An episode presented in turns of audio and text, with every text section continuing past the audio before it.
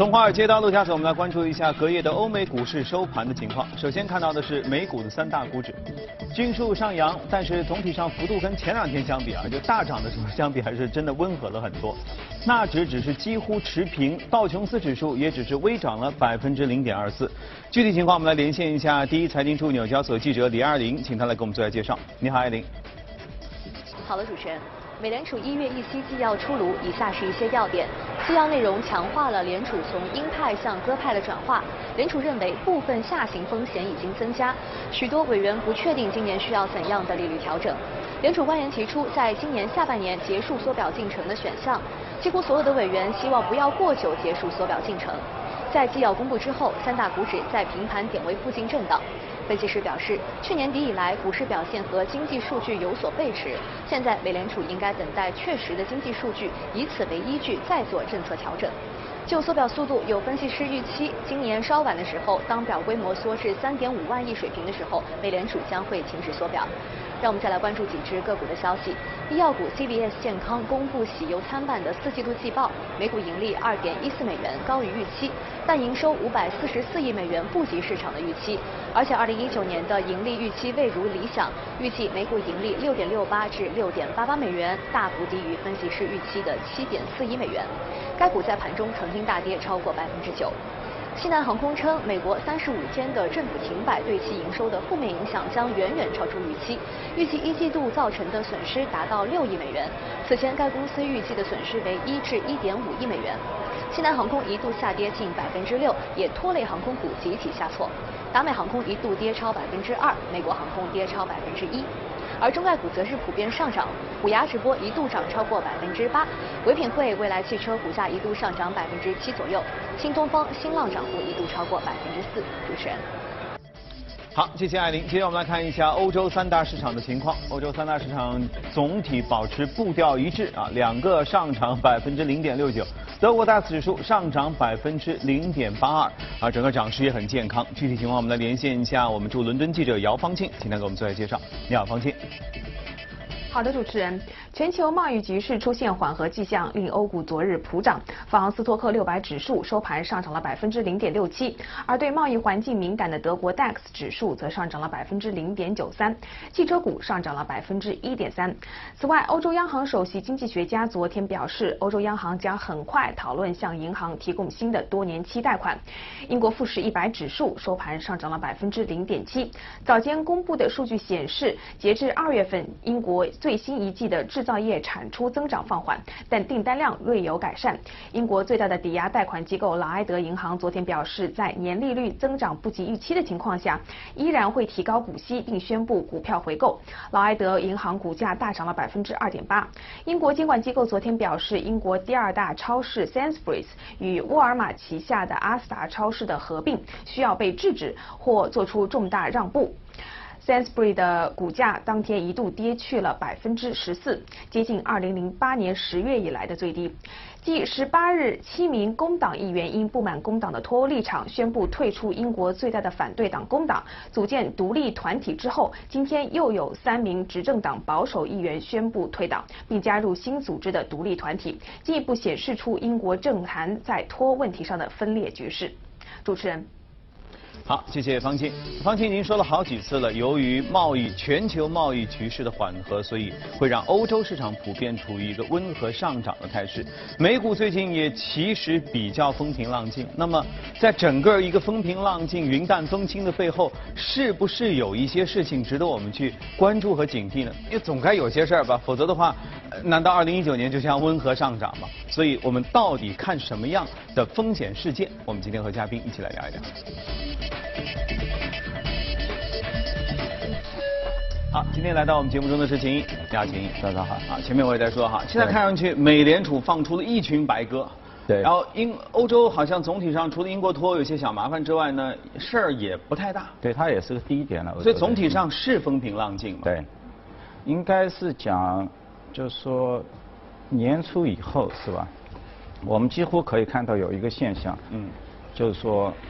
各个国家，包括日本啊、美国啊，包括我们中国啊、欧洲、瑞士啊、澳大利亚，都在传递一个声音，就是企业在大规模的进行一个股票的一个回购。嗯嗯。啊，当然美国的话，因为它处在一个高位，是吧？但其他国家的话，不是，就是可能相对来说低一点。有些是低位回购。对，低位的回购。你比如说像日本，是吧？日本年初之后，今年年初，包括索尼，包括软银，包括普罗利车这种，就是 Prestone 这种，就是轮胎企业，嗯，他们的回购力度都比较的大。我现在我听到昨天话，包括韩国，爱茉莉的化妆，它也是回购百分之零点九，嗯啊，说明这些企业呢，爱茉莉像这些化妆品，它的一个回购是全球的这些一线的化妆品巨头。你像欧莱雅是涨了百分之十，雅诗兰黛涨了百分之二十，它跌了百分之两点八。嗯，那今年是下跌了，主要中韩之间的一些事情，但它之前它的市值比雅诗兰黛还要高。哦，所以像这种企业的话，在低低位发出一个回购零点九的这么一个信息的话。我觉得就值得我们投资者去高度的重视，因为他之前十年他都没有进行过回购，首次回购，说明的话，这个股价可能就是说在这个位置，企业觉得低估了。我。回购一般发生在什么样的情况下？比如说一种回购，之前谈到了美股，呃呃，这个呃特朗普宣布这个呃免减税的时候，你们很多钱回来，公司说，哎呀，我现金太多，也没的别的地儿好投，OK，那我回购吧，回馈一下股民，拉高一下股价。还有一种回购呢，是发生在股价特别低的时候，为了坚定股民的信心、投资者的信心，然后企业说这样吧，我们回购来给这个价价格给打一个定心针，是吧？对。那么一般来说，像你目前的这样的感觉。就是这些企业是处于一个什么样的状况？我觉得应该这样想，你看成整体美美股的美国，你一般性看到企业的一个分红是两种模式。嗯。第一个是直接给你一个现金的派发的一个股息。嗯。第二个的话，企业宣布一个股票的一个回购。那大概的话，这两者的话相加的话是在百分之三点五到百分之四之间。嗯。但是你去看过去十年这个美股的表现。它其实是整个一个股票的话是上涨了百分之十左右，就是年复利回报。那说明的话，还有百分之五是来自于你的一个资本的利得。那这就是一个回购所起到的作用呢。因为你进行一个回购的话，你会导致整整体的一个总股本的一个缩减。总股本缩减之后，那么最后的话反映到你企业的每股收益的一个提升。那么即使在估值不变的情况下的话，你这个股价的话也会自然而然的进行一个上涨。所以的话，为什么西方这些就是说国家的股票市场，他喜欢用这个回购的方式，而不是直接的一个现金？因为现金派发的话要直接打税的。嗯。股票回购的话有两种，因为你股票回购了。我卖掉股票的人也挣钱了，其实我挣钱了，我也去付税了，是这个点是付税。但是不卖掉股票的人，继续持有的，就像沃伦巴菲特这种，他一直拿在手中的人，其实他没有，他是一个递延税，他不用交税。嗯。然后的话，时间越长对他越有利，为什么？你的企业的总股本你是不断的在缩减缩减，是吧？到最后的话收益。所以我最近关注到，美国有一个参议员卢比奥的话，他就提出了 OK。你特朗普降税之后啊，从二零一七年开始是吧？你的税收是三十一降到百分之二十几是吧？三十五降到二十一，嗯，这是一个永久性的下去了。但是呢，在里面有些优惠，比如说企业获得了一个现金，用于的一些机器设备啊、研发的支出，它可以税前抵扣。嗯，这一个优惠政策，它只是到二零二二年就结束了。那么。他就提出一个观点，OK，那你现在 buy back 股价上涨了，只是有利于这个投资人，啊，很多投资人机构赚钱。了，嗯，那你的员工呢，还有你大量的这些研发呢，你有并没有得到一个同步的一个提升，嗯，所以他建议 OK，现在对这个回购本身也要进行一个加税，是吧？那当然这是有一点争议的，因为在税法上的话，对于回购这个提法是有税，但是它的一个出发点，更多我觉得就是说，OK，你现在这个回购股票涨成这个样子是吧？不断的一个上涨，你应该是用于后面的就是实体经济，就是说你不能把这个钱只是拼命的去拉抬这个股价，而而是应该反流回去。那么我如果对股票回购的这个动作去征税了之后，那这个钱拿过来干嘛？这这个钱就是鼓励用于支付给其他进行一些税前做一些。就是说抵扣，什么抵扣呢？就是进行一些研发、科技啊这些投入。因为以前的话，可能它是要作为一个资本项，它是慢慢的在后面进行一个摊销。现在的话，直接在税前可以抵扣的。那这个本身会导致美国税收的一个减少。那这个减少的部分来自于谁？就是 buyback 股票回购的这个增加的利息。因为我们去看啊，二零一七年大概是七千九百亿的美金的回购，到了二零一八年的话。是一万亿美金，嗯，就是速度越来越快。其实我们就是做证券的人，都应该面临到一个事实，就是说钱太多，就企业真的做了，在这个账上的话有大量的钱。嗯。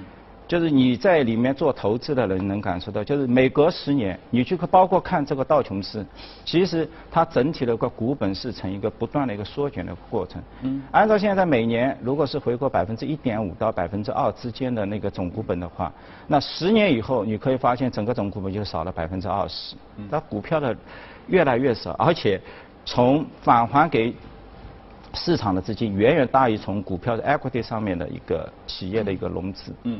所以呢，从这种情况下的话，应该是，就是说它的一个投资是比较明显。我我我举一个例子，像日本一样的，因为我们知道日本之前的话，也是大家谈的比较多的，可能是一个失落的十年或者什么。十年二十年。对，的确它的一个股票市场的话，其实它成交量很大，每天的成交量跟我们 A 股应该是差不多，但是呢。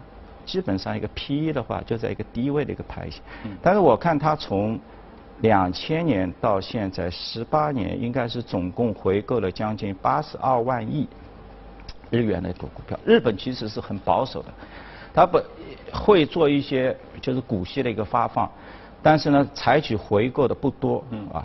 但是应该是最大的年份的话，应该是在二零一二年左右，那时候九百家企业。啊，宣布有一个九百四十二家企业宣布有一个回购，但就是说，你去看它十几年也只有回购了八千多亿美金。那你现在美股的话，美国这样一个市场的话，一年就要回购一万亿美金，现在是吧？但是呢，回购对它的作用的确是比较大。你去看一二年到现在二零一九年这个七年，整体它的一个 TOPIX 指数的话是七百点，现在涨到一千六百点，涨了两。就乘以二，翻了一倍，动作比较慢。但是有一个现象，就是说我们可以去关注，就是它的一个股息的一个发放的一个增长的一个速度，明显高于它的一个 earning，就是底下的每股收益的一个增长速度。嗯。所以的话，它的投资的是，就是说价值慢慢开始体现。当然，它有一个整体的一个 revenue 的一个负面的因素，因为整体它就是进入到一个老龄化社会。包括对外出口各方面也受到我们中国的强大的一个竞争对它的一个压力，是吧？所以，所以呢，但是呢，应该讲，你一个市场你慢慢要进入到一个投资市，一定要有相应的这个股票回购。所以我们这个沪深交易所也开始，是吧？从去年开始鼓励上市公司进行各种不同形式的这个股票的一个回购。当然有大股东增持啊，当然比较少的话就是说上市公司。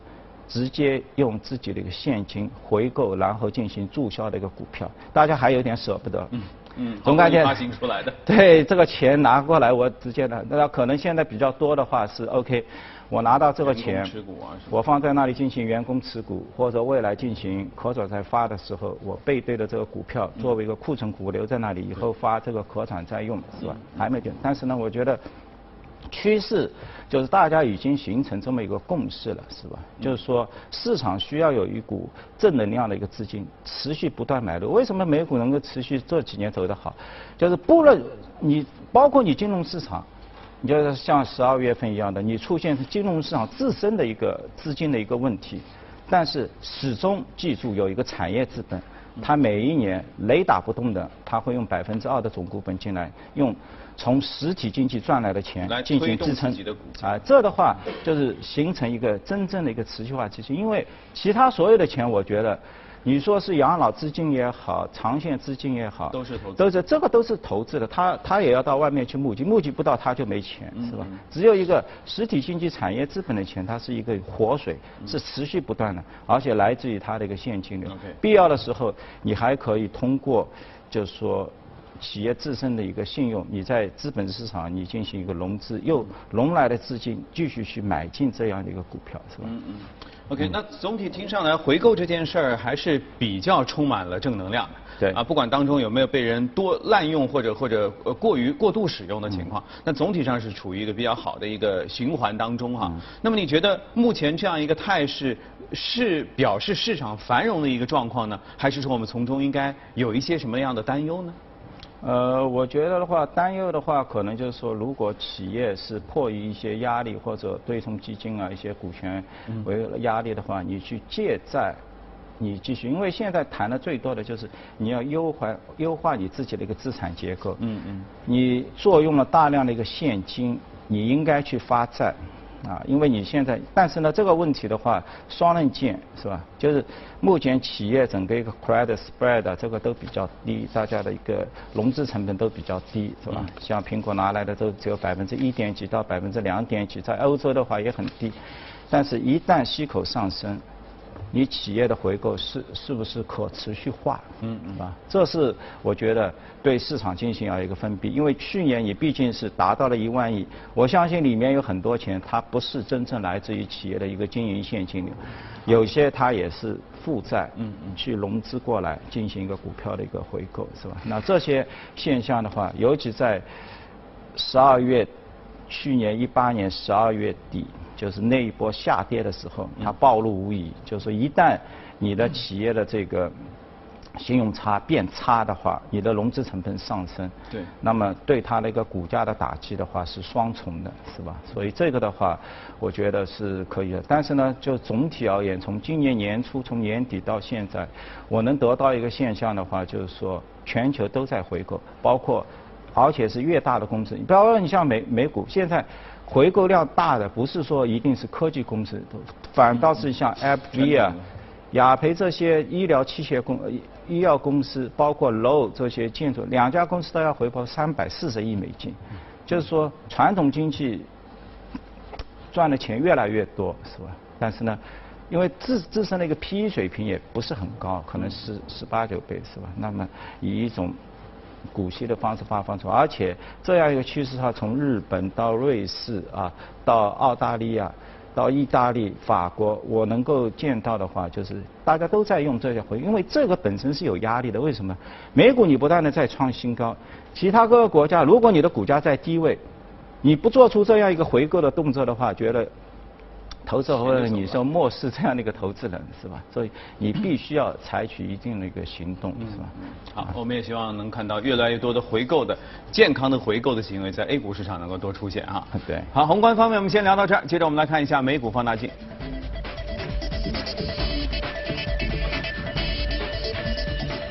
今天我们要说到牙科市场这个领域，好像我们还比较少接触哈。对，其实我觉得很多人都在做这个种植牙，就是说他做做就植入体。Straumann 其实应该也是一家老牌公司了，是吧？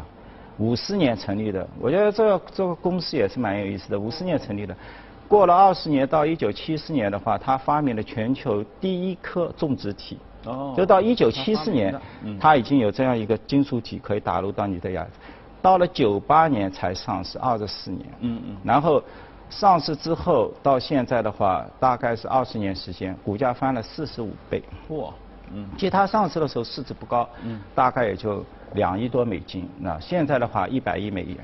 那至今都没有被收购吗？这家企业？他倒是去收购其他的一些企业，因为之前这个。创始人，嗯，他是做手表的，嗯，就是做里面手表里面的一个发条的一个，他有一个发明的一个专利，是吧？所以我们看到它整体一个复复利回报二十年的话，也接近百分之二十。再去看瑞典这瑞士这么一个市场，嗯，它二十年只涨了一倍，一年只有百分之三点几，哎呦？所以它这样整体的一个。就是说，就是说一个牙科种植体的话，的确也是因为在西方的话，它的一个保险制度比较发达，嗯，而且大家对这个牙齿特别爱护，很爱护，价格也非常高，嗯，是吧？就是从高端的消费，慢慢的就是大家进入到你买过 insurance 的话，你就是一个必需品，嗯嗯嗯。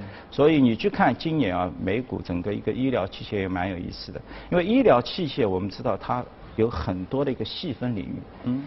美股的医疗器械，我今天看了一下，昨天看了一下，牙科是涨幅第一的，今年到现在是涨涨了百分之十六。嗯。排在第二个是助听，你看我们进入到老龄化，嗯，你一定要有一个助听器。对，耳朵不好使。耳朵耳朵不好使是吧？助听它涨了百分之十五。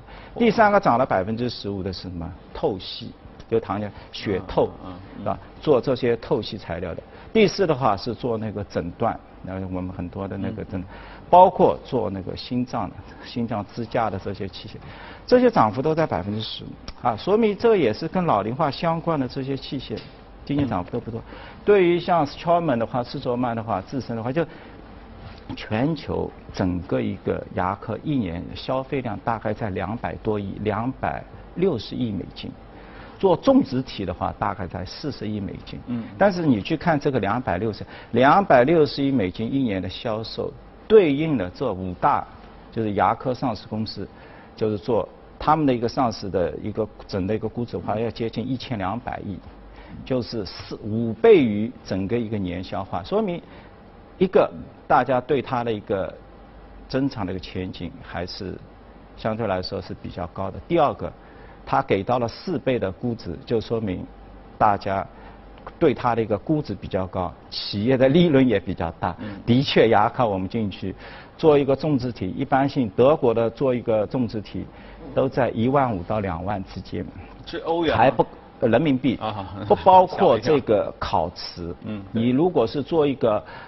呃，韩国的灯腾啊，这些现在用的比较多的，这个大概也在一万三，比他说便宜点，对，也不包括烤瓷的，基本上做完打好一个牙桩，两万块钱，啊，基本上才两万块钱左右。但是呢，现在包括现在也要做全口牙、半口牙这些，越来越多，现在开了好多的。牙科连锁的，我再看我们这家公司它的特征啊，就是整体的一个市场的一个增幅，现在是看全球的一个市场，大概在百分之四到百分之五，但是 Straumann 的话，它去年的增长是百分之二十三，它五倍于整个一个行业的一个增速。嗯。而且你去看整个一个市场呢，以前我们一直一一直看亚洲，毫无疑问亚洲是所有的人关注的一个重点。人口。北美市场它可能，但是你现在看。北美它去年增长了百分之二十，所以美国人一有钱马上开始种牙了开始，是吧？这个消费立马是增长百分之二十，经济一好，条件一改善，立马就做。换牙。拉美啊也是增长百分之二十几，而且你去从二零一八年四季度去看的话，美国市场它是增长最快的，反而我们亚洲可能还要慢一点，百分之十几。至少有潜力吧。至少有潜力是吧？然后的话，整体的一个企业的一个毛利率水平也非常高，百分之二十九点八，盈利增长百分之二十四，是吧？所以，我觉得就是接下来，包括我们 A 股市场，至少也有四五家，可能他们现在在做的话，像通策啊这些，可能是做一些连锁，是吧？他只是开一些口口腔口腔的这些口呃这些软性的东西，软性是吧？他还没有。做到最最的种植，种植体的话，因 因为像他，我我之前也查一下，进不了进不了他的工厂，他有一些核心的像磨砂，但我在想，这么一个技术，一九七四年发明的，到现在四十年了，对，怎么就一直没有人去攻克，是吧？那接下来我就觉得，等到它现在是全球做了一千七百万颗啊，整个牙，但我想我们。中国的话有十几亿人口，是吧？因为牙齿不光你的咀嚼，你咀嚼好，你健康就好。第二个还有美丽，是吧？跟整个这两个脸型都有关关系，是吧？好，时间关系哈，但是我觉得秦毅给我们一个很好的思路，一直在说老龄化社会哈，中国要进入老龄化社会，呃，然后有养老啊、医疗啊等等，这里面具体抓手是什么？你看刚才说的一些非常具象的，比如说就牙齿，嗯，还有一个是助听啊，助听、心脏等等，就这些就是只要有技术上突破，而且人家这个珠玉在前嘛，我觉得我们能够能够赶上的机会也很大。对，加上这么大的市场，也许会是一个未来的一个很大的一个发掘的一个空间哈。好，时间关系，我们先和秦毅聊到这儿。我们来看一条呃其他的新闻。一个国际科研团体近日宣布了，他们破解了大白鲨的全基因组，发现啊，这个处于海洋食物链顶端的大型脊椎动物在进化过程当中发生了一些基因序列的变化，所以使它们获得了一定的抗癌能力，寿命能达到七十岁。领衔这项研究的美国诺瓦东南大学和康奈尔大学研究人员，十八号在美国国家科学院学报上发表论文说，大白鲨体型庞大，身长五到六米，体重可超三吨，寿命可能超过七十岁，而它们的基因组大小是人类的一点五倍。理论上说，寿命长久以及体型庞大造成的细胞数量增加，会在统计学上增加动物患癌的概率。但实际上，大体型动物患癌概率并不比人类更高，这表明它们进化出了抗癌机制。研究人员发现，大白鲨体内许多与保持基因组稳定相关基因的特定脱氧核糖核酸 DNA 序列发生了变化。这显示了一种分子层面的适应性，又被称为正向选择，是一种基因的防卫机制，可防止 DNA 损伤累积。DNA 损伤累积也被称为基因组不稳定性，可导致人类患上癌症和各种老年性疾病。研究人员在大白鲨与 DNA 修复、损伤应激和耐受相关的基因上，都观察到了这种基因序列的适应性。研究人员认为，这种适应性有助于大白鲨形成高效的 DNA 损伤修复机制，并增加保持基因组稳定的基因丰度。研究显示，这种适应性改进还使大白鲨伤口得以快速愈合和修复。研究人员说，基因组不稳定性与多种严重的人类疾病有关。既然大自然进化出一种聪明的策略，让体型巨大并且长寿的鲨鱼保持基因组稳定。解读其背后的信息，将有助于开发出新的抗癌、治疗老年性疾病以及加速伤口愈合的方。